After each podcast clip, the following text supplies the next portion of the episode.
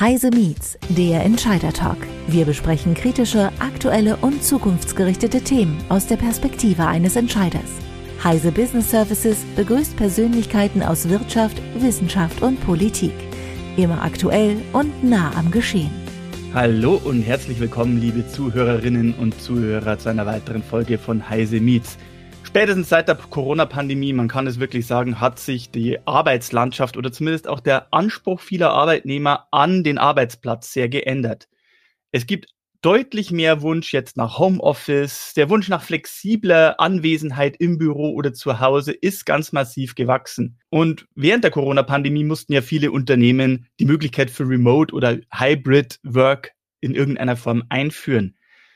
Allerdings, wir haben das in sehr vielen Folgen in Heiße Meet schon besprochen, das kann zu Problemen führen. Wie sieht es denn mit der Unternehmenskultur in Hybrid Work aus?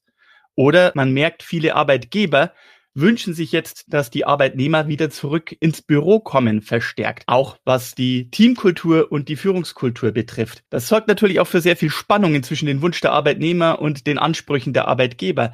Worauf kommt es bei Remote Leadership denn eigentlich an? Ist das was für jedermann? Und welche Schwierigkeiten und welche Vor- und Nachteile können sich aus dieser ganzen Situation ergeben? Um diese und weitere Fragen zu dem Themenkomplex Remote Leadership zu klären, freut es mich sehr, eine Expertin auf dem Gebiet heute bei uns zu Gast zu haben. Es ist Barbara Liebermeister und sie ist Gründerin und Leiterin des Institut für Führungskultur im digitalen Zeitalter. Barbara, herzlich willkommen bei uns bei Heise Meets. Ja, lieber Sebastian, ganz herzlichen Dank für die Einladung und euer Vertrauen, dass ich zu diesem Thema was sagen kann.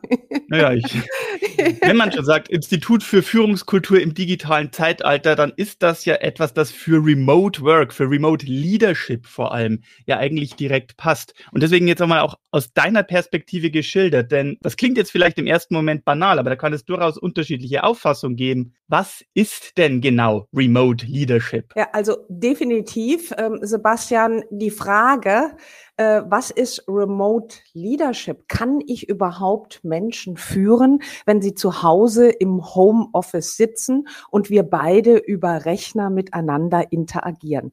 Und äh, der Teufel steckt tatsächlich im Detail, weil äh, es hilft im ersten Schritt schon mal, dass ich ein Bewusstsein bei mir und meinen Mitarbeitenden etabliere, äh, dass es etwas anderes ist. Das hört sich auch so banal an, aber äh, die meisten Menschen, mit denen ich zusammenarbeiten darf, gehen davon aus, na ja, wir machen das jetzt irgendwie. Ähm, meinetwegen Stefanie und Sabine, die sitzen dienstags im Büro. Wir sind die ganze Woche remote. Teile von uns sind unterwegs von unserem Team. Insofern, wir gucken, wie wir irgendwie uns connecten und irgendwie den Workload digital oder hybrid abbilden. Und dieses Bewusstsein ist der erste Schritt. Wir brauchen Vereinbarungen. Wir brauchen Vereinbarungen zur Kommunikation. Über welche Kanäle kommunizieren wir? Als Beispiel, ähm, wann schicken wir eine WhatsApp? Wann eher eine E-Mail? Ähm, bei welchen Eskalationen können wir unter Umständen anrufen? Aber vor allen Dingen eins. Das ist die zum Teil sachliche Frage. Die viel wichtigere ist, was tun wir, dass wir uns nicht als Arbeitsgruppe verstehen, wo jeder vor sich hin wuselt, egal ob aus dem Büro oder im Homeoffice. Was tun wir, damit wir keine Arbeitsgruppe, sondern ein Team sind? Weil das Problem ist ja wohl auch wirklich, ähm, und das ist ja ein ganz großer Unterschied, wir haben das in mehreren Folgen hier schon angesprochen, also es kommt ja auf komplett andere Aspekte an, wenn man Teams oder Mitarbeiter auch einzeln remote führen will. Und ich glaube, da haben wir gerade auch das Problem. Ähm, der Mitarbeiter sitzt ja im Homeoffice einzeln am Platz während das Team im Büro entweder mit mehreren Kollegen im Büro sitzt oder im Zweifelsfall nur einen Gang zur Küche, zur Kaffeemaschine entfernt ist. Also was sind hier so wesentliche Unterschiede? Worauf kommt es da bei der Remote Leadership mehr an oder anders an als bei Leadership im Büro? Pauschal kann man zuerst mal sagen, dass sich die Fehler, die wir im zwischenmenschlichen Bereich ähm, in Remote-Unternehmen sich stärker auswirken, weil wir Menschen tatsächlich nicht auf diese 2D Zusammenarbeit ausgelegt sind. Und das Bewusstsein fehlt auch bei den meisten. Das heißt, wir Menschen haben 2D im Sinne von ich sehe mein Gegenüber nur auf dem Monitor und habe ihn wirklich nicht räumlich um mich rum. Danke, äh, danke dafür, genau, weil wir Menschen haben fünf Sinne. Wir haben einen Tastsinn, wir haben einen visuellen Sinn, wir haben den Hörsinn, wir haben den Geruchssinn. Alle diese Sinne sind dafür geeignet, dass wir unsere Außenwelt wahrnehmen und auch unsere Gegenüber und das Gesagte entsprechend einschätzen können.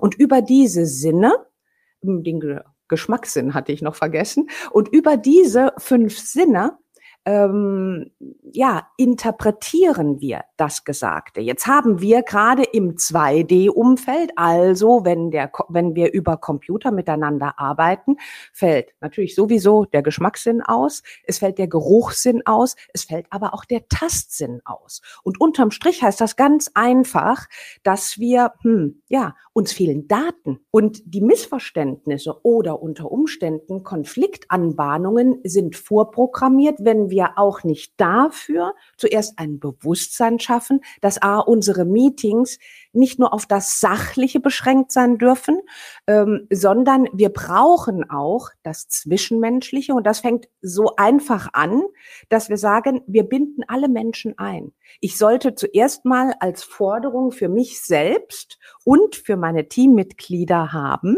dass wir schauen, dass wir stark miteinander interagieren. Jeder bekommt eine Rolle in jedem Meeting. So ist es A, eine größere Dynamik. Die Menschen oder das Gehirn schaltet nicht so schnell ab, weil es zu langweilig wird. Jeder partizipiert, ist auch ganz entsprechend dem modernen Führungsstil. Und die Menschen fühlen sich gesehen und gehört. Denn das sind sozusagen unsere Basisausrichtungen als Menschen. Wenn wir uns weiterentwickeln wollen, brauchen wir Feedback. Wenn wir Feedback kriegen wollen, müssen wir gesehen und gehört werden. Und das sind so die kleinen Dinge, die du vorhin genannt hast, die hören sich unter Umständen total banal an machen aber eine ganz andere Qualität des Miteinanders aus. Also damit ich das richtig verstanden habe, der Umstand, wir sind ja remote nicht nur auf einer größeren Distanz zu unseren Kollegen und unseren Vorgesetzten unterwegs, sondern wir sind, wenn du das so geschildert hast, mit den Sinnen und dergleichen auch abgekapselt, sinnlich und auch emotional reduziert. Das Feedback ist eine komplett andere. Mhm. Genau. Und wir neigen natürlich dazu, das zeigen die Erfahrungen aus de, seit dem Lockdown aus den letzten drei bis fünf Jahren, äh, dass wir digital durch die zehn Punkte Agenda jagen. Das Ja dieser Workload äh, ja, dass er verteilt wird oder wo gibt es eine Schwierigkeit, äh, wo müssen wir mm, noch nachhaken. Aber das beschränkt sich alles auf dieses Fachliche. Wir Menschen sind aber soziale Wesen. Wir entscheiden emotional und die gesamte Beziehungsebene und die Emotionalität wird aktuell in der Regel eher gekappt. Und da brauchen wir nicht nur Formate in den Meetings, das zum Beispiel reihum moderiert wird, jeder übernimmt mal die Moderationsrolle, dass viel mehr interagiert wird. Auch schon dieser Fehler, dass die Kamera nicht eingeschaltet wird. Wir haben in unserem Hirn einen Bereich, der ist darauf ausgelegt, wenn ich Menschen regelmäßig sehe, dass ich mich zugehörig fühle. So, jetzt habe ich häufig Menschen, die die Kamera nach wie vor nicht eingeschaltet haben. Ist ihnen zu aufwendig. So, verfolgen wir aber Studien, ist tatsächlich das eine der größten Herausforderungen in der hybriden Zusammenarbeit, dass die Teamidentität leidet. Ja, das kommt genau daher. Also mit einem Grund natürlich, nicht nur der einzige Grund, sondern es kommt ja insgesamt auf die Gestaltung des Meetings an. Das heißt also, wenn ich dich richtig verstehe, wenn es äh, um Remote-Führung geht, dann geht es auch hauptsächlich um Remote-Teamführung und darum, dass jeder einzelne Mitarbeiter entsprechend abgeholt wird und immer noch das Gefühl bekommt, zugehörig zu sein und sich nicht selber abkapselt. Auf jeden Fall, weil das macht ja erst ein Team aus. Eine Arbeitsgruppe, da können die Leute vor sich alleine, egal ob aus dem Büro oder von zu Hause vor sich hin wuseln. Ich bin nicht abhängig von den anderen. Habe ich ein Teamgefühl, dann bewege ich mich oder übernehme die Verantwortung auch für meine Teammitglieder. Ich möchte dazugehören, ich habe auch eine zwischenmenschliche Beziehung. Und remote zu arbeiten oder verstärkt remote zu arbeiten, heißt, ich als Führungskraft habe in erster Linie die Aufgabe, die Beziehungsqualität sicherzustellen und dass die Menschen sich alle dem Team zugehörig fühlen. Und das ist ja manchmal einfach auch nur ein ein, ein, ja, einen Lacher einzubauen oder das hilft sowieso, wenn wir einen Lacher einbauen oder etwas Lustiges, wenn wir uns auch menschlich unterhalten, gibt es eine Unterbrechung für unser Gehirn, eine Entlastung, so dass wir auch wieder aufnahmefähiger sind im nächsten Schritt für die ganzen Informationen. Ja, und ähm, inwiefern können wir Emotionen digital leben? Möchte das mal so, so weit aufklustern, weil letzten Endes kommt es darauf an, nicht nur Abwechslung zu schaffen. Ich kann mir ein Präsenzmeeting vor Augen führen, kann sagen, was findet da statt? Ah, da findet zum Beispiel schon statt, dass wir uns zehn Minuten vorher im Konferenzraum treffen und etwas in den Smalltalk gehen. Wie viele machen das tatsächlich remote? Als Beispiel, ja, ist eine zwischenmenschliche Facette. Das nächste ist, es wird auch mal eher gelacht. Das Digitale verleitet uns eher zu sachlich äh, runterzurattern, die Agenten, wie ich das eben schon gesagt habe. Ähm, und das ist kontraproduktiv für den Teamgedanken. Ja, oder dass nur einer vorbetet und die anderen sacken in sich zusammen. Ist logisch. So sind wir Menschen äh, darauf ausgelegt. Ich sage immer, abends äh, sitzen die meisten von uns vor Netflix oder vor Disney oder vom Fernseher und finden bei einem spannenden Film, ist drei oder vier Stunden interessant, ist auch nur 2D. Warum? Weil Gefühle produziert werden, eine Überraschung, eine, hm, eine, ja, eine Irritation unter Umständen, ein Lacher und all das sind Gefühle. Und da gilt es, kreativ vorzugehen. Wie kriegen wir mehr Dynamik in die Teammeetings, so dass, ja, Gefühle auch ihren Raum einnehmen. Und dann haben die Menschen Lust drauf, bei mir in den Remote-Meetings, ähm, ja, auch dabei zu sein. Und das ist der Grund, Sebastian, warum ich jetzt gerade hier vor dir stehe, so dass du meine körpersprachliche Geste siehst, ja, und dass das Licht so ausgeleuchtet ist, dass man mich gut sieht mit der Mikromimik, ähm, die du überhaupt schaffst, über Rechner in der kleinen Kachel zu erkennen. Also sind ganz viele Dinge, die uns ermöglichen, auch digital eine Dynamik äh, zu erzeugen. Äh, dadurch, dass du stehst und ich sitze ja hier, damit es die Zuhörer jetzt auch sich bildlich vorstellen können, transportierst du ja mit der Körpersprache einfach schon mal viel mehr Elemente, viel mehr Daten, wie du es gesagt hast, als wenn man jetzt einfach nur passiv sitzen würde und man nur das Gesicht sieht, ohne Exakt. Handgeste und dergleichen. Ja. Mhm. Das heißt also, ironischerweise, dadurch, dass wir mit Remote Work äh, unsere Sinne so reduziert haben, auf die Kamera und auf den Bildschirm weitgehend reduziert werden, kommt es also umso mehr darauf an, dass eine Führungskraft die nötige Empathie besitzt bzw. ausstrahlen kann. Verstehe ich das richtig? Definitiv. Und das bedingt natürlich auch, und das ist, äh, da beziehe ich mich auf den Satz, den ich am Anfang gesagt habe, das ist aufwendiger, weil ich muss ja als Führungskraft aus den kleinen Kacheln erkennen, wie fühlt sich unter Umständen eine Person oder wie hat sie reagiert in dem Moment, wo ich das gesagt habe? Ähm, das heißt, die Achtsamkeit muss viel erhöhter sein. Ich darf auch es zu Konflikten gar nicht erst kommen lassen. Merke ich als Führungskraft zum Beispiel heute in dem Meeting war Sebastian gefühlt für mich etwas ruhiger. So, dann sollte ich als Führungskraft nicht so reagieren, wie wir Menschen normalerweise reagieren. Na ja, ich warte mal noch drei Meetings ab und wenn Sebastian dann immer noch so ruhig ist, dann spreche ich ihn drauf an. Dann ist der Konflikt unter Umständen schon da. Das heißt, im digitalen Umfeld muss ich viel schneller auch reagieren, ist ja logisch, und muss dem Sebastian mal vielleicht eben eine Nachricht schreiben, du Sebastian, hast du heute während des Tages für mich einen Moment Zeit? So, und dann sprechen wir persönlich und je nachdem, wie unsere Beziehungsqualität ist, wie vertrauensvoll, das Verhältnis zwischen uns beiden ist, ähm, da erzählt mir dann der Sebastian, ich sage, äh, du warst heute so ruhig, alles okay bei dir, was liegt bei dir gerade auf dem Schreibtisch, passt es zu Hause? je nachdem, wie ich diesen Smalltalk dann führe, um versuchen zu verstehen, warum du heute ruhig warst. Wenn Sebastian mir jetzt zum Beispiel sagt, du Barbara, alles gut, ich habe gestern Abend noch zu spät eine halbe Flasche Rotwein getrunken und wir hatten richtig Spaß, dann weiß ich, ich brauche mir keine Gedanken zu machen. Sagt Sebastian zu mir in dem Moment aber, ey, ja, bei mir, bei dem Projekt klemmt es gerade, weil ich bräuchte da stärkere Kooperation von Person XY. Das kann ich als Führungskraft sofort intervenieren und sagen, wo kann ich dich unterstützen?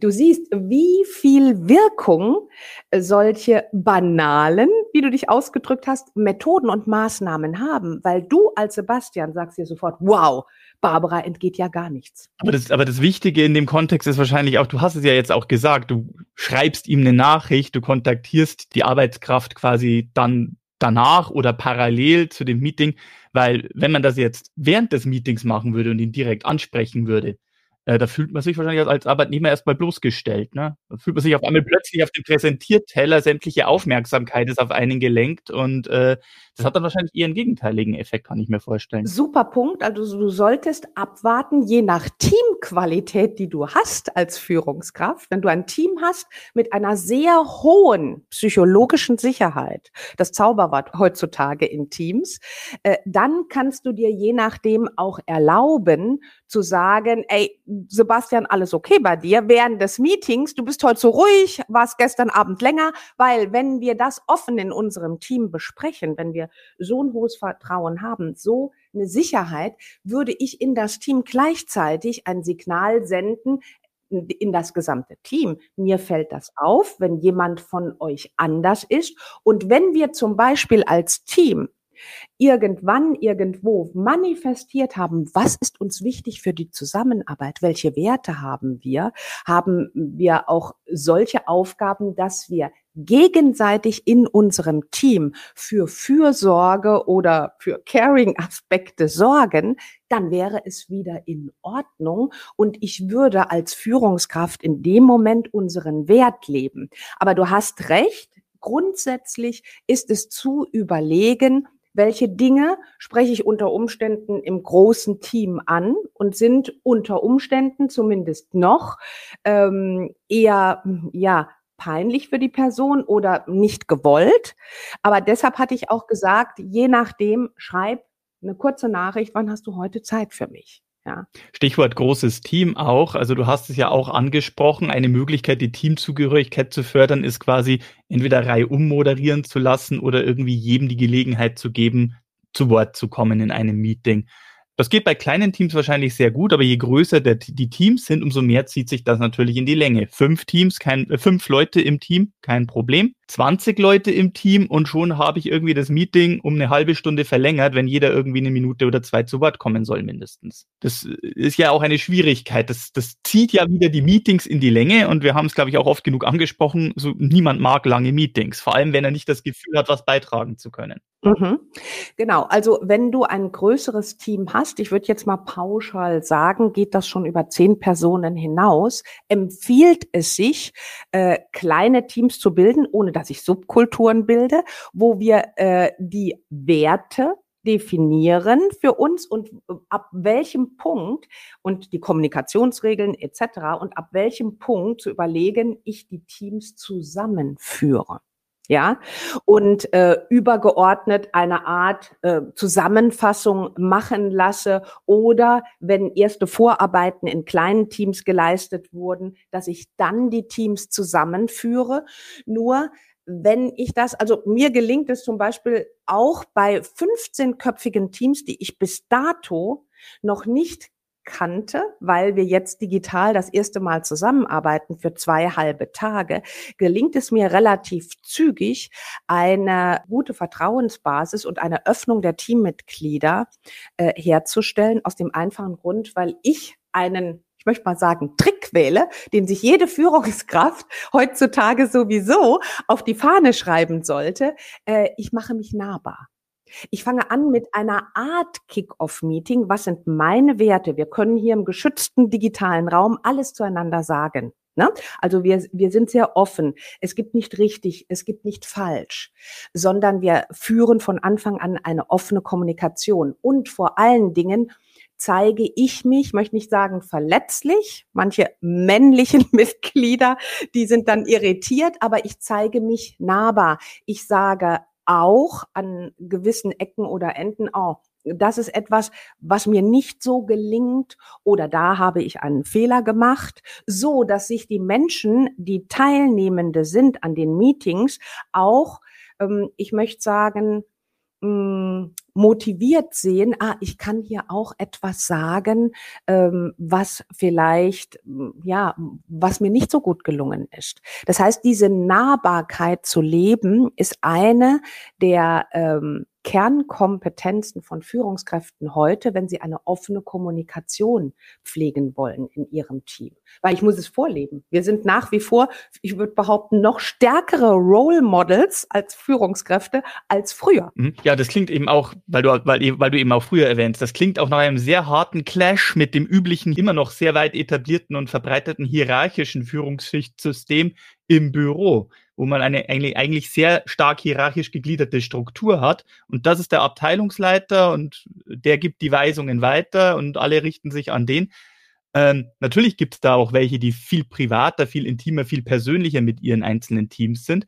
Aber es, ist halt doch eine sehr rigidere Struktur als das, was du jetzt schilderst, wie es bei Remote Leadership funktionieren soll. Ja, also und der einfachste Weg dahin, weil es ist ein Weg. Und du hast vollkommen recht, Sebastian. Es ist ein riesen Culture Clash. Äh, deshalb zaudern ja auch viele Führungskräfte. Und äh, die Führung hat es aufgrund dieser Rahmenbedingungen noch nie so schwer als heute. Ähm, nur unser Gehirn ist halt konditioniert über Jahre oder Jahrzehnte und ist bei Veränderungsprozessen unser größter Gegenspieler. Und deshalb fällt es uns so schwer. Und was da hilft, ist jede Veränderung, auch in der Teamkultur, in ganz kleine, also in tiny habits, in kleine Gewohnheiten zu unterteilen und äh, da könnte man zum Beispiel mit anfangen, dass man sagt, hm, ich stelle euch mal drei Fragen im nächsten Team-Meeting. Das erste ist, was findet ihr richtig gut an unserer Zusammenarbeit? Weil es sehr wichtig ist für eine gute Teambildung, dass man sich auch regelmäßig darauf besinnt, hey, was funktioniert denn schon gut in unserem Team? Gerade in Deutschland, wo wir immer so perfektionistisch unterwegs sind und gewohnt sind, nur auf die Fehler zu gucken, das prägt auch eine Fehlerkultur. Also was macht uns als Team aus? Was können wir richtig gut? Ist ein wunderbarer Energizer, möchte ich sagen, um dann die nächste Frage Frage zu stellen. Und was wünscht sich jeder, was anders oder was in Zukunft besser funktionieren sollte, damit wir noch besser als Team zusammenarbeiten? So kann ich dann als Führungskraft entweder eine Sache selber benennen, wie zum Beispiel, ich würde mir wünschen, dass jeder in Zukunft die Kamera anhat und dass auch jeder in die Kamera guckt. Manche zeigen sich ja so von der Seite. Da fühlen sich die Menschen nicht angesehen. ist auch keine Form von Wertschätzung.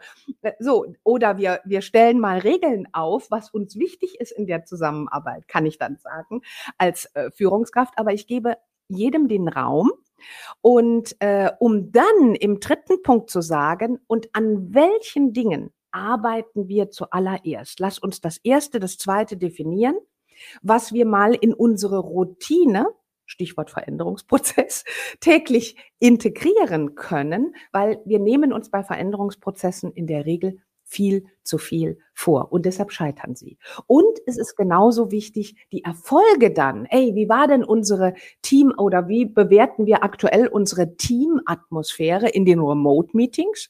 Und wenn wir dann sagen, ey, in Zukunft hat mal jeder die Kamera an und guckt auch jeder in äh, die Kamera, ähm, und dann bewerten wir meinetwegen nach vier Wochen, nach sechs Wochen wieder die Qualität und wir können uns bessere Noten geben oder mh, hm, was hat noch nicht funktioniert, an was sollten wir nochmal arbeiten, dann wird das so eine Optimierungsschleife und äh, das hat die größte Chance auf Gelingen. Dann könnte das nicht sein, dass das manche Arbeitnehmer dann irgendwie auch so als ein bisschen lästig empfinden, das immer wieder zu machen? Ich kann mir ja vorstellen, dass gerade Leute, die jetzt nicht so die mega sozialen Menschen sind, die, die eher den Fokus aufs Rationale als aufs Emotionale haben, dass sie sich da ein bisschen gegängelt fühlen, wenn sie irgendwie mm, alle, alle Nase lang immer wieder aufgefordert werden, ja, jetzt guck doch wieder in die Kamera, jetzt hier sag doch auch mal was dergleichen. Ja, also das äh, zwei Aspekte dazu. Zuerst mal obliegt es mir ja auch als Moderator oder uns im Team, wenn immer jemand anders moderiert,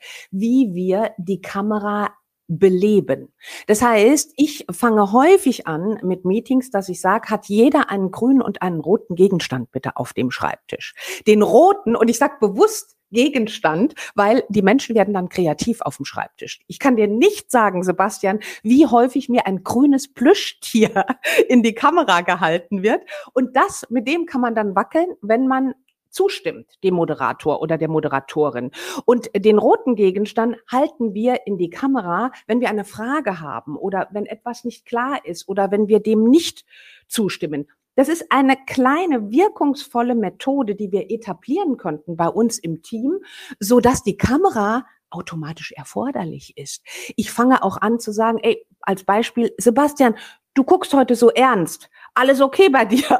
Oder Sebastian, habe ich was Falsches gesagt? Also das heißt, ich binde als Moderatorin diesen visuellen Aspekt viel stärker mit ein. Das ist das eine. Und das andere, worauf ich zurückkommen möchte, ist, es ist natürlich schwierig, wenn ich bis dato noch gar nichts als Führungskraft etabliert habe, gemeinsam mit meinem Team, dass wir uns überhaupt als Team fühlen. Weil dass wir uns als Team fühlen, dafür sollten wir unsere Werte oder was uns wichtig ist in der Zusammenarbeit definiert haben. Und dann hat meinetwegen ein Kamera einschalten auch ein ganz, eine ganz andere Relevanz. Aus dem einfachen Grund, dann kann ich sagen, ey, was hatten wir als unsere Werte definiert? Einer unserer Top drei Werte war Wertschätzung und Höflichkeit. Ist es tatsächlich höflich? Beantwortet mir die Frage, würde ich dann ins Team stellen. Wenn wir jetzt, wo wir remote, wo wir alle Freiheit haben, die Kamera auslassen? Wenn wir uns doch eh schon nicht persönlich treffen, ist es nicht eine minimale Form der Wertschätzung und Höflichkeit, wenn alle die Kamera anhaben. Dazu gehört natürlich auch, dass wir regelmäßig als Team an unseren Werten oder wie wir zusammenarbeiten definieren. Und dann macht, wird da ein Schuh draus, Sebastian. Merkst du? Es ist, es ist ja auch wirklich, es ist ja auch wirklich so. Ich meine, im Büro, wenn ich einen Kollegen auf dem Flur begegne, sage ich ihm Hallo. Wenn ich ihm beim Kaffee holen begegne, unterhalte ich mich kurz mit ihm. Aber wenn ich von zu Hause aus arbeite, rufe ich ihn wahrscheinlich nicht schnell mal in Teams oder auf Skype an, nur um mal kurz Hallo zu sagen. Ja, und deshalb ist es umso wichtiger, dass wir diese Social Skills schaffen zu transportieren ins digitale Umfeld. Das geht nicht eins zu eins, weil nach wie vor können wir einen Händedruck, bei dem auch ja schon beim ersten Kennenlernen ganz viele Daten fließen und sozusagen Signale übermittelt werden, den können wir zumindest noch nicht ganz. Ich habe die übermitteln. Ich habe letztens äh, mit jemand gesprochen, die tatsächlich schon im Metaverse unterwegs ist und mit Anzügen gearbeitet wird, wo das bald wohl auch schon übermittelt werden soll. Aber ich, ähm, ich spreche äh, nur diese Dinge schon mal an. Seid euch dessen bewusst, wie wenig übermittelt wird an Daten, auf die wir trainiert sind. Es ist ja auch so, also ich, ich kann mir vorstellen, das klingt so ein bisschen, wie du so sagst, ja auch hier mit so Teammaßnahmen, jeder zeigt mal seinen Schreibtisch und so. Das klingt so ein bisschen im Widerspruch zu dem, was man oft in Unternehmen hat mit Corporate Identity Guidelines. Ihr habt alle den gleichen Bildschirmhintergrund zu verwenden. Oder wenn man im Büro ist, es gibt eine Clean Desk Policy, nicht mehr als drei private Gegenstände auf dem Tisch. Also das, das klingt auch kulturell nach einem ganz massiven Unterschied und Widerspruch. Ja, ich habe allerdings die Freiheit, zu Hause meinen Schreibtisch zu pflegen, wie ich ihn habe, möchte. So, und dort habe ich ja dann die Remote-Umgebung und kann dementsprechend mehr Gegenstände haben. Das ist das eine. Letzten Endes ist es ja auch so, was machen wir damit? Es könnte ja sein, wir brauchen ja nicht unbedingt einen roten und einen grünen Gegenstand. Ich habe äh, neulich mit jemand gesprochen, die hat gesagt, unser persönliches Teammeeting, das wir einmal die Woche haben, mittwochs, das starten wir immer mit einer Viertelstunde digital Stadtland Fluss zu spielen. Und das ist ja etwas, das kannst du sogar ohne einen Gegenstand auf dem Bürodesk machen. Aber äh, es öffnet die Herzen, es öffnet den Kopf und es öffnet dieses Miteinander an dem gleichen, in Anführungsstrichen, Projekt zu arbeiten. Und es ist sozusagen eine intellektuelle Untermalung und jeder von uns kennt. Und äh, das heißt, die Kreativität ist gefragt, wie schaffe ich in der virtuellen Umgebung Teamgefühl in meinem Team zu fördern. Es muss nicht der rote oder grüne Gegenstand sein, aber die, ähm, ich meine, man muss nur online danach googeln oder mal ChatGPT fragen. Super ausgeschlafen und clever, was ChatGPT dir dafür Antworten gibt, so nach dem Motto, ich moderiere morgen einen, ein, ein Meeting zum, äh, zur Prozessoptimierung oder für eine neue Produkteinführung. Ich brauche einen kleinen Eisbrecher ja, wagt euch, diese neuen Methoden zu nutzen. ist grandios. Und wenn es dann die Zugehörigkeit zum Team fördert, fördert es ja letztendlich auch die Zugehörigkeit zur Firma. Ne? Ich meine. Äh, Absolut. Absolut. Und es, äh, wenn ich mich nicht zum Team, das ist ja mal der erste Schritt, zugehörig fühle, fühle ich mich in der Regel auch nicht zur, zur Firma. Weil äh, zuerst bin ich im Mikrokosmos unterwegs, bevor ich äh, an den Makrokosmos in dem Zusammenhang denke. Und äh, es ist nicht nur einfach, dass wir sagen, wir holen uns an den Händchen und haben uns alle lieb. Nein, es gibt genügend Studien und Beweise, dass die Arbeitsqualität eine ganz andere ist. Und ich kann da ein sehr brachiales Beispiel geben, dass wir uns alle vorstellen können. Mal als Beispiel, ähm, du hast eine Person in deinem Meeting, in deinem Remote-Meeting dreimal nicht gesehen und nicht gehört was meine ich damit? Du hast sie dreimal nicht angesprochen, weil anhand der Agenda gab es überhaupt gar keinen Grund, die Person anzusprechen. Da hatte jeder was zu sagen, nur die Person, die war halt nicht betroffen von diesen Punkten. Jetzt registriert diese Person das. Natürlich im Unterbewusstsein. So, und nächste Woche will ich von der Person was. Ich schreibe ihr also eine Mail. Du fände ich ganz super, wenn ich übermorgen um 13 Uhr, wenn wir da auf dich zählen können, mit dem und dem Ergebnis. Wenn diese Person diese Mail kriegt, sagt zuerst mal ihr Inneres, ohne dass sie weiß warum. Nö, weil sie sagt, ich wurde ja eh nicht gesehen und gehört. Und sie sagt sich, ey, und normalerweise gebe ich mir bei solchen Aufgaben total viel Mühe. Habe ich jetzt auch mal keine Lust drauf. Und normalerweise müsste da niemand im CC. Ach, setze ich mal den Sebastian drauf. Und normalerweise würde ich mir sogar ein Beinchen ausreißen, dass die Barbara da eine sehr menschliche und sehr höfliche Mail kriegt. Mache ich auch nicht. Das ist das Ergebnis, wenn ich Menschen nicht sehe, nicht höre und auf die sozialen Touchpunkte nicht achte. Das heißt, es zahlt letzten Endes, wir machen das nicht nur, dass wir mehr Spaß bei der Arbeit haben und uns wohlfühlen, sondern letzten Endes arbeiten wir daran, dass der Output, ich krieg den schneller und ich krieg viel mehr und ich krieg einfach einen besseren, ein besseres Ergebnis. Klingt nach sehr viel sozialem Mikromanagement irgendwie. Definitiv. Die Führungskraft von heute, der Beziehungsmanager. Mhm. Wir haben jetzt sehr viel über Remote gesprochen in der Hinsicht und auch sehr ausführlich. Hier würde ich sehr gerne mal beim, beim weiteren Gespräch vielleicht auch noch tiefer drauf eingehen, auf einige Aspekte. Aber was wir jetzt noch komplett ausgelassen haben und wo ich vielleicht noch ein paar Worte zu hören möchte, ist, wie schaut das denn mit Hybrid Work aus? Ja, super. Wird ja momentan mhm. teilweise noch immer als Übergangslösung, teilweise versucht man es zu etablieren, so ja, drei Tage Homeoffice in der Woche sind möglich. Oder auch, es gibt ja Leute, die ziehen es vor, die wollen lieber auch aufgrund ihrer Heimarbeitsverhältnisse den Schreibtisch im Büro immer noch fest haben, während andere es einfach bevorzugen, von zu Hause arbeiten zu können. Wie funktioniert das dann mit Hybrid Work und Hybrid Teams? Denn da vermischen sich ja dann die Arbeitswelten und die Art und Weise, wie ich den Leuten begegne.